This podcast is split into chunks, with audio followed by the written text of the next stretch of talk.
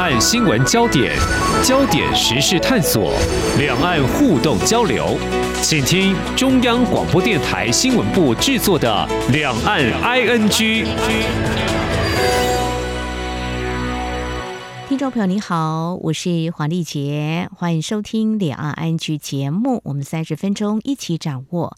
新闻实时焦点，嗯，谈到我们中华民国对外关系拓展，在中国大陆实力增长，还有持续打压，呃，这个艰辛是不在话下哦。那么，随着国际情势的转变，要维持我们的邦交国数量，在洋气金援外交政策之下呢，更是备受挑战。我们知道，目前台湾一共有十四个邦交国，但是呢，位于中美洲的。邦交国洪都拉斯呢，最近他们的总统秀马拉卡斯楚对外表态要转向和中国大陆建交。其实呢，他在二零二一年竞选的时候就指出，如果赢得大选，将会和中国建立外交关系。不过，他的幕僚在他当选之后却说：“哦，不会跟。”中国来建交，怎么样来看这样的转变？还有在这个时间点呢？我们的政府是努力维持双方的关系，但是我们也要来探讨一下中国大陆还有美国的态度做法是否也具关键影响呢？我们在今天再度邀请这里科技大学应用英语系副教授张光球来观察探讨，非常欢迎张副教授，你好。李姐好，各位听众大家好，是非常谢谢老师啊。我们知道，从二零一六年以来，北京就逐步升高对台湾的外交打压。目前为止呢，已经有八个国家跟台湾断交哦。那在二零二一年底时候，我们其实那个时候十月份谈的是尼加拉瓜跟台湾断交。那当时我们谈到最后，老师也特别提到要特别留意。洪都拉斯这个国家对台湾的这外交是不是会继续保持啊、呃、目前的邦交关系？那台湾跟洪都拉斯外交关系长达有八十二年呢，但是，是嗯，跟台湾的外交关系是不是维持稳定友好？呃，刚刚提到。他们的总统就说，在竞选时候会有要跟中国大陆建交这样的一个政见，显示内部是有支持台湾，也有面向中国的态度吗？所以可以这样说，这双方关系也许是不是这几年来是比较不稳的一个状态？老师，你怎么样的观察，可能有哪些因素呢？事实上，我们跟洪都拉斯，我们从一九四一年就建交了，嗯，哈。我们的关系一直非常友好，那当然有因为冷战的关系，有美国的因素，还有我们也一直在帮忙。像他们以前的那些小型水力发电工程，都是我们台湾去协助的。那真正开始发生有状况，应该回溯到二零零九年，当时他们的总统，也就是现在秀马拉那个卡斯楚他的先生啊，塞拉亚，是他当时是总统。但是他当时事实上就有意识要跟中共来建交，那就在比较尴尬的当口的时候，洪都拉斯发生了军事罢黜，把他赶走了啊。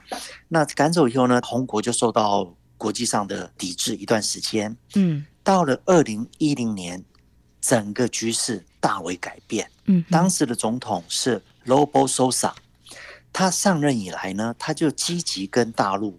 来交往啊，那呃，他当年就是二零一零年，您还记得吗？当时有上海世博，是的啊，所以呢，他就借由这个机会，那个红国的工商贸易部长 Escalende 就到了上海去。那上海呢，他们也有传出红国希望跟大陆扩大嗯哼哼经贸关系。那在二零一一年。二月，他们的财政部长也到大陆去，那也提出说啊，希望跟大陆还有陆资能够到红国来投资，那甚至邀请他们参加当年五月在红国的招商会。啊，那到了二零一二年九月的时候，罗伯他接见了当时那个中国发展银行的总裁成员，也说啊，希望中国大陆在能源跟通讯方面。希望加码投资。哦，好了，关键来了，嗯，二零一二年十二月，美联社就发出一个消息说，嗯哼哼，洪都拉斯要在中国大陆设立商务办事处。哦，可是他们并没有外交关系，没有邦交。所以我听到这边，我觉得红国。呃，我们会认为他摇摆不定啦，对于他还是双重承认，采取他也认同呃中华人民共和国还有中华民国是这样子吧？是是、哦，这个是他们的一个主轴。就像丽姐您很犀利、嗯，马上就切到重点了。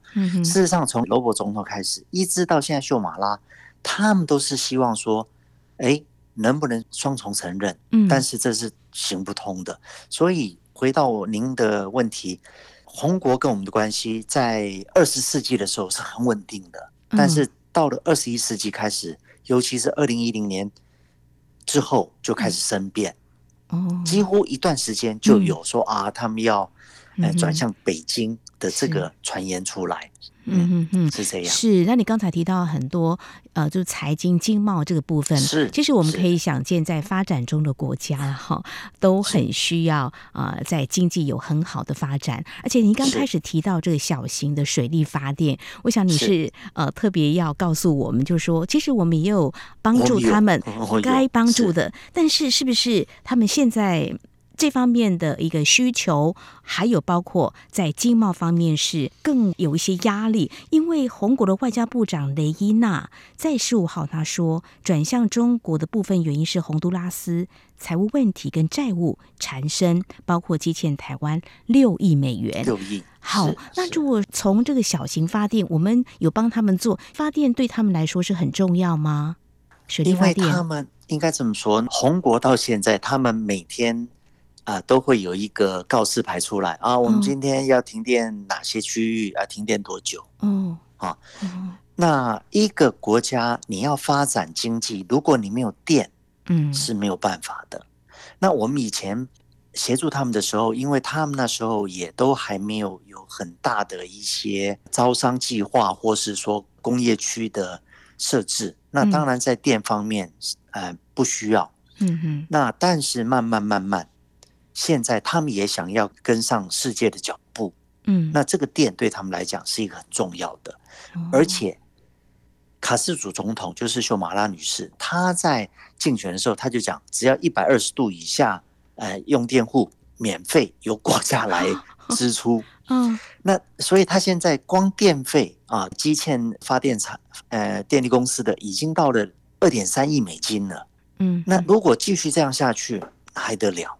嗯哼哼，所以他当然要啊、呃，一方面能够呃招商引资，二方面也希望，所以他这一次啊、呃、也想说，是不是我们台湾可以协助他们投资三亿美金来协助他们把杜卡的那个水电厂二期的建设？嗯，问题就在这里，所以电力对他们来讲，或是对任何一个发展中国家来讲，都是必要而且是重要的。好，接下来听众朋友可以想想，如果说台湾的民众政府要再多给他们三亿美金协助他们有一个水力发电，民众会不会支持这个经费预算？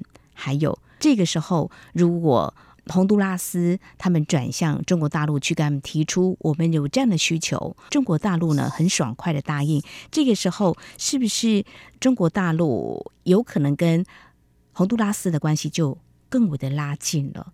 那就是要谈红国的外长说他们有财政经济的压力，显示这个金元是非常的重要了。是。那中国大陆有对洪都拉斯发电这个部分给予他们援助吗？有。事实上，在二零一一年的时候，中国他们就已经有跟他们签约，就是现在的这个巴都卡这个。第三期的大水坝工程在中部，这大水坝工程就是由中国水电来做的。嗯，好，那当时他们是二零一一年签约，二零一二年我记得那时候我记得很清楚，当时我们的国内的媒体还有看出一张照片，就是说他们在二零一二年等于是开工典礼，哇，那时候引起很大的一个震撼，因为是把中国大陆的国旗跟他们洪都拉斯国旗是并列的。所以他们一直有在做，现在也都已经完成了。那另一方面呢，他们盖的都是比较大型的。哦，在去年，他们的中国电力啊，中电集团也已经在他们北部盖了一个阿雷纳水力发电厂。嗯嗯嗯，嗯所以他们也是有。红国它的人口将近一千万，嗯、但是您知道吗？嗯、他们有百分之七十四的人是处于在贫穷的状态。哦、所以改善人民生活主要最能看得到，当然就是基础建设。是，那基础建设，那当然就需要援助。嗯，那我们台湾这边，我们政府也都有考虑，就是说，嗯，我这个钱值不值得？是，因为我们以前啊、呃，在有一些援助上面，嗯、呃。等于是丢到水里面啊，有些就是被中饱私囊，所以我们现在我们就觉得说不应该这么做，嗯，那我们就是改以 project 或是说专案，我们来援助，是啊，我们要先审过，嗯哼哼，是这样，所以对他们来讲，这个金援对红国是很重要的。是我们刚刚提到这个金援外交，台湾民众呢，某种程度是。觉得不应该有这样子的一个做法，所以呢，历任的总统都会有不一样的，比如说呃，活路外交啦，或是务实外交啦，或是踏实外交啦，这就是在我们跟邦交国维持关系呢，我们可以用。很多不同的方式，但是呢，是慢慢的这几年来，台湾的民意呢，也对于政府的做法也会有一定程度的监督，会认为其实还可以有其他做法，不是吗？也在他们需要的时候，有小型水力发电厂帮他们新建嘛？哦，那也许如果用这样的字眼，或许不是那么恰当，就是要再加码的话，我们的国会立委这边会不会同意？我们的民众要不要支持？另外就是说，那中国大陆相对在他们需求呃更殷切的这个阶段呢，给予他们的援助，这个时候是不是这个拉力又会更强？但事实上，我们也并没有放弃，就是我们一个友邦长达八十多年嘛，对不对？所以这几年我们所做的还有哪些？除了在这个经济上，我们还有哪些事实上也能够帮助他们脱贫呢？是因为事实上我们现在都是以专案援助啊，嗯嗯，那也有文教交流。现在有三百五十九位洪都拉斯的学生啊，在台湾。这些学生呢，有一部分像有一百零四个是我们外交部奖学金进来的，嗯，也有就是他们自己啊来各大学求学的，像在政大、台大、清大都有，嗯，那也有一些是来师大学华语，华语对啊，所以我们在文教交流方面。是有的。那在军事合作方面呢，我们主要是在军校生方面的交换。嗯嗯啊，那这些呢，都是我们有在帮友邦在做很多事情的。那刚刚丽姐有提到说，我们现在国人也会反思说，我们有没有必要花那么大的经费来维持一个可能无法满足他们的一个邦交国？我这边我可以举个例子啊。嗯嗯。事实上，刚刚提到二零一一年，嗯哼，红国为什么会去寻找中国水电来帮他们盖这个帕杜卡第三期的这个大坝呢？因为二零零七年的时候，陈水扁前总统有去洪都拉斯访问，那当时他是答应要帮他们盖。哦，但是呢，嗯，后来回到台湾之后，您也知道，我们的预算一定要经过国会，这是民主，这是民主，嗯，就在国会被挡下来了，嗯，所以这就无疾而终，因此也显示出我们的国会也都有在帮老百姓看紧我们的荷包。哎，我这边是附带提一下，没有错。我们大家要理解啊，整个事情的演变或政府决策呢，一定会顾及到各方面的。有些想做，但是我们是一个呃依法行政的国家。好，那我们要 呃经过这个国会的同意，预算才可以来编列的。但是如果说呃在立法院被挡下来的话，政府也不能够乱花钱的哈。那当然。但是整个事件演变到现在，那对于他们当地的学校的一些协助，他们脱贫是不是也有一些在着力的面向呢？嗯，有有，嗯，因为说实在，美国他也很关注整个。洪都拉斯跟台湾的发展，嗯、所以呢，美国就在今年就利用他们的美洪人权战略对话的机会，他们已经就宣布说啊，他们有一个 Tegucigalpa 的宣言，这是他们红国的首都，美国提供了三千三百万美金，那当然其中我们分担两百万美金，嗯，来重建红国一万两千所学校的基础建设，但这些学校是以中小学为主，是这样。所以我们在这方面事实上是一直有在帮助他们，甚至有些我们的慈善团体啊，或是说一些协会啊，对于当地有些教室的照明啦，或是说教室需要的基本的用品都有提供。我想要帮助一个国家脱贫，有很多的方式。你可以很及时的呃，让他们经济方面有比较好的获利。那也可以在知识方面，我们可以让他们的学校呢，可以新建更好，给他们更多的资源，让他们当地的人民可以上学，知识就可以脱贫。NGO 可以啊帮上很大的忙哦。这在台湾，我们是。嗯，尽可能的用各种方式来跟我们的好朋友维持一个很好的关系。事实上呢，台湾大家都知道，以前也是曾经有美元的，也曾经被说吧。我们现在可以帮忙，我们当然是来帮忙的。怎么可能我们的邦交国我们不会来帮忙的？但是我想呢，现在有很务实的问题必须面对。像我一刚开始就说，台湾现在只剩十四个。邦交国，那过去有三十多个邦交国，当然这是一个两岸的主权争议的问题哦，大概也很难解决。但是我们的民主自由还是要坚持跟捍卫。好，这里是中央广播电台听众朋友现在所收听的节目是两岸 ING。那么在节目当中，我们今天特别邀请智利科技大学应用英语系副教授张光球来给我们啊关心洪都拉斯跟。台湾中华民国的外交关系啊，张副教授对于台湾对于中南美洲的外交这方面的互动呢，是非常的关注的，而且有非常专业的解析的哦。好，我们谢谢。继续就要来谈哈，洪都拉斯都已经这样表态，那媒体也都关注了哦。但是我们来看中国大陆他们的回应。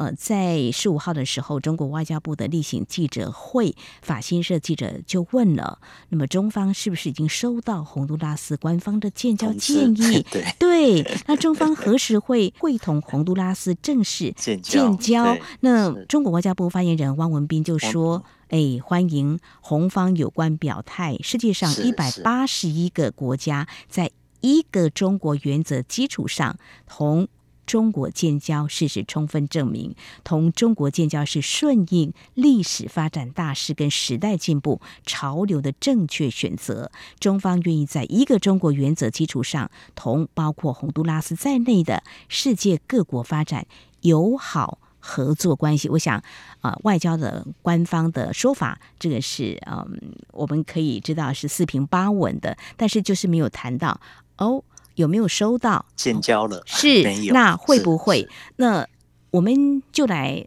观察，就是以最近呢，台湾还有中国大陆这个民间交流越来越热络了。我们也知道，呃，中国政府是新一届开始启动了哈。那中国大陆会怎么样来处理或是接受？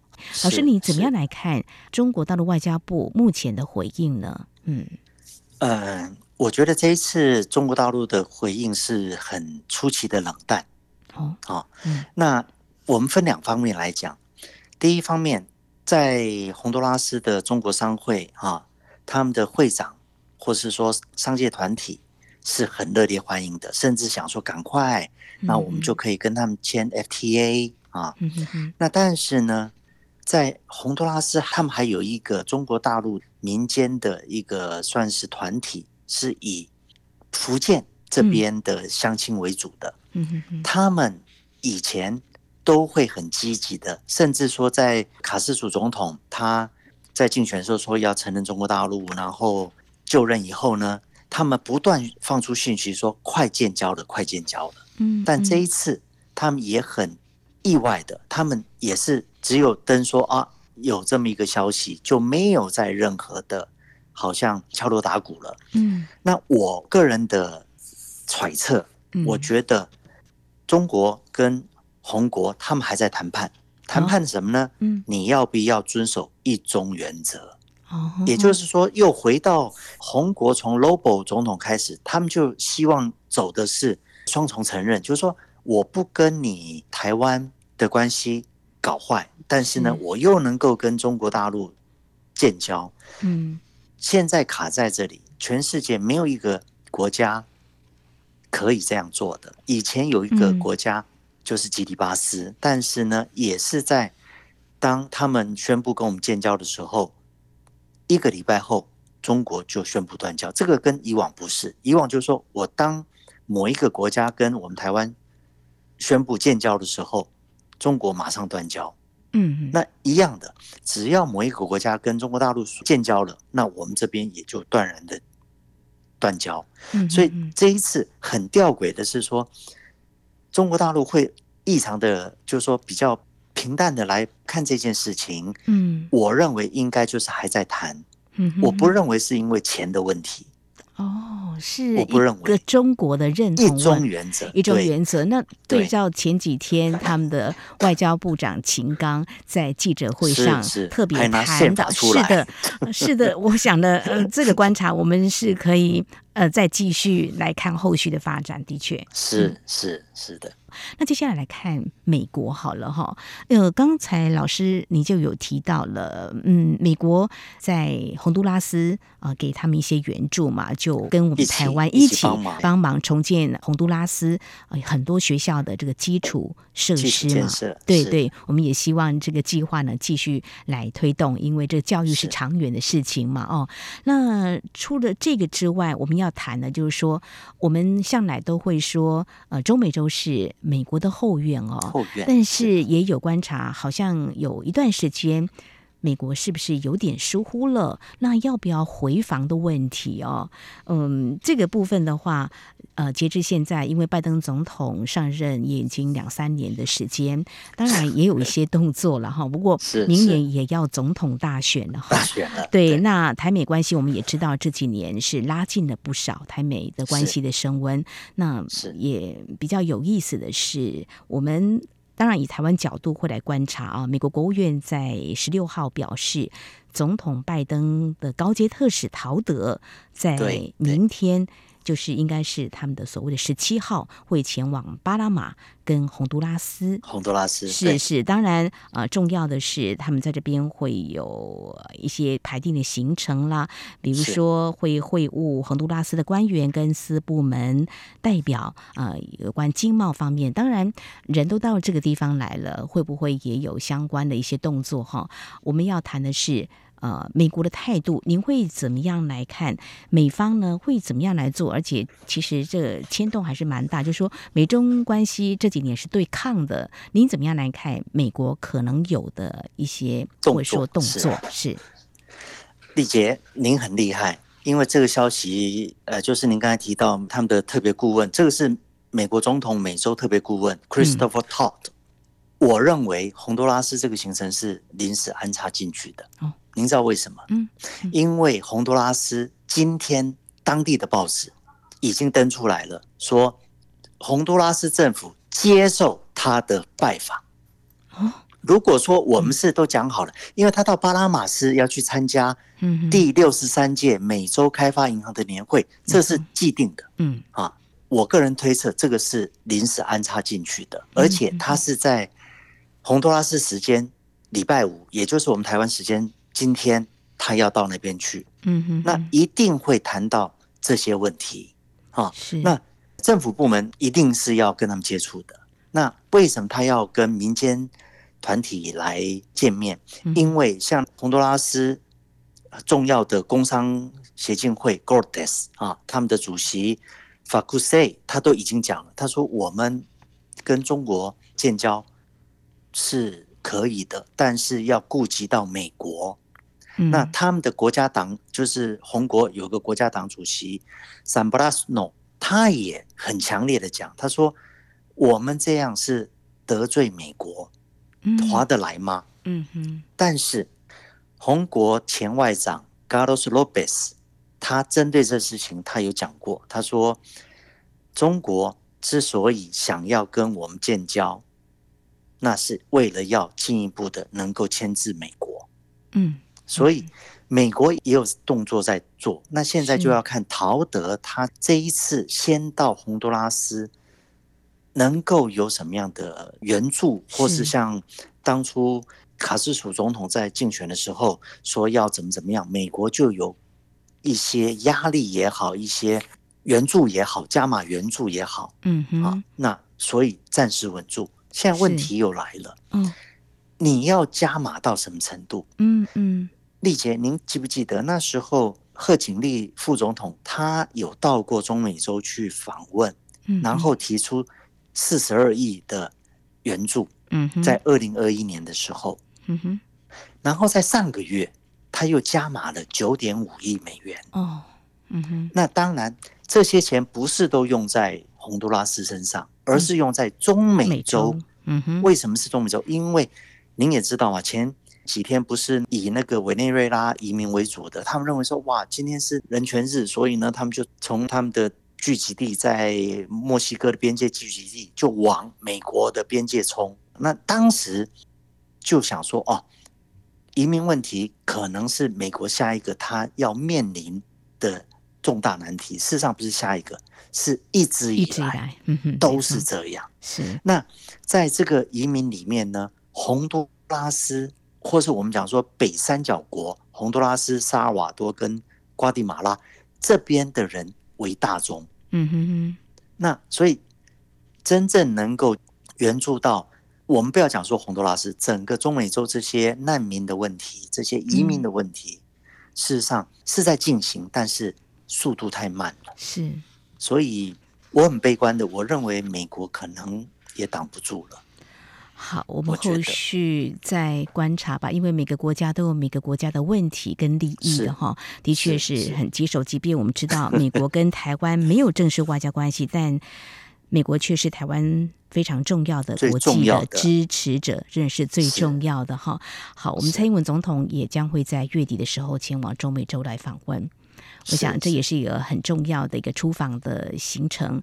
至于洪都拉斯他会做什么样的决定，与中国大陆又会在什么样的状况之下出手？我想这都是值得我们台湾来关心跟关注的。是，是，我觉得这一次这个外交危机，事实上为什么我刚刚有讲我很悲观？嗯，因为今年的一月一号就是巴西总统鲁拉的就职典礼的时候，当时就传出说，哎，洪国的外长跟中国大陆的副外长谢峰见面，对不对？是的，嗯，真正来讲，他们当时也是谈说啊，希望中国大陆继续协助他们的水电厂的计划，嗯，而就在上月二号，他们已经洽谈，而且已经达成初步的协议了。